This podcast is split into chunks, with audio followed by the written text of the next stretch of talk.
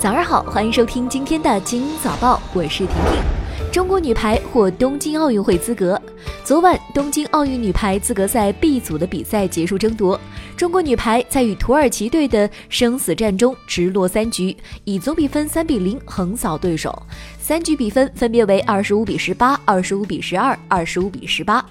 第一时间将东京奥运会门票收入囊中。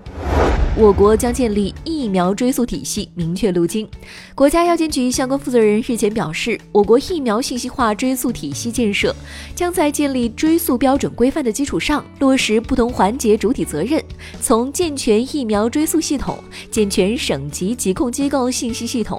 建设疫苗追溯协同服务平台、建设疫苗追溯监管系统方面共同推进。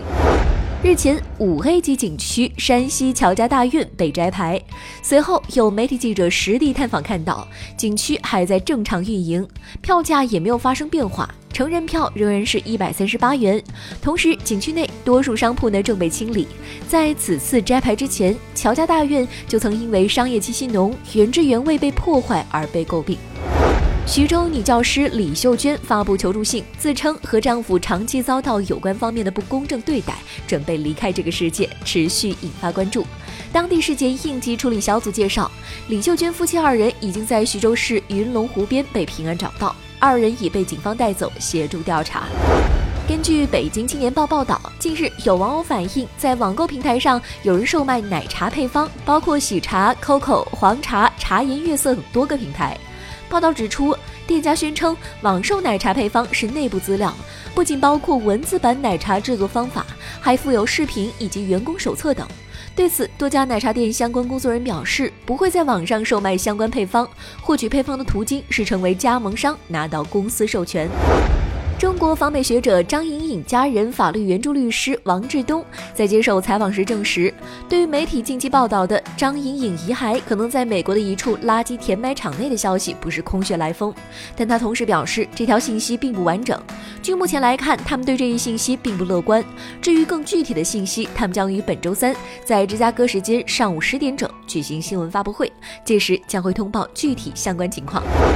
根据外媒报道，当地时间四号凌晨，美国俄亥俄州戴顿市发生大规模的枪击案。当地媒体称，至少有十人受伤。报道说，枪手已经被警方制服，伤亡情况不明。这是继三号在美国德州埃尔帕索市一沃尔玛超市内发生枪击案之后的又一起事件。埃尔帕索枪击案共造成了二十人死亡，二十六人受伤。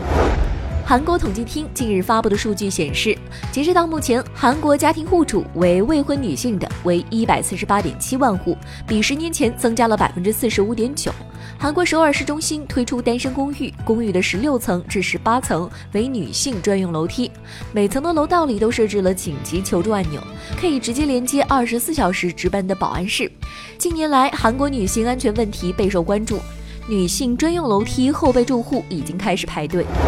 新研究表明，黑巧克力能够缓解抑郁症。这个结论来自于伦敦大学学院领导的一项研究。他们对一万三千六百二十六名美国成年人的数据进行了抑郁症状的评估。研究人员发现，两天内吃过黑巧克力的人，比不吃巧克力的人出现抑郁症状的几率低百分之七十。但只有巧克力味道鲜美且吃得愉快，才能够改善情绪。在生活压力、工作压力越来越大的现代社会，你会担心自己得抑郁症吗？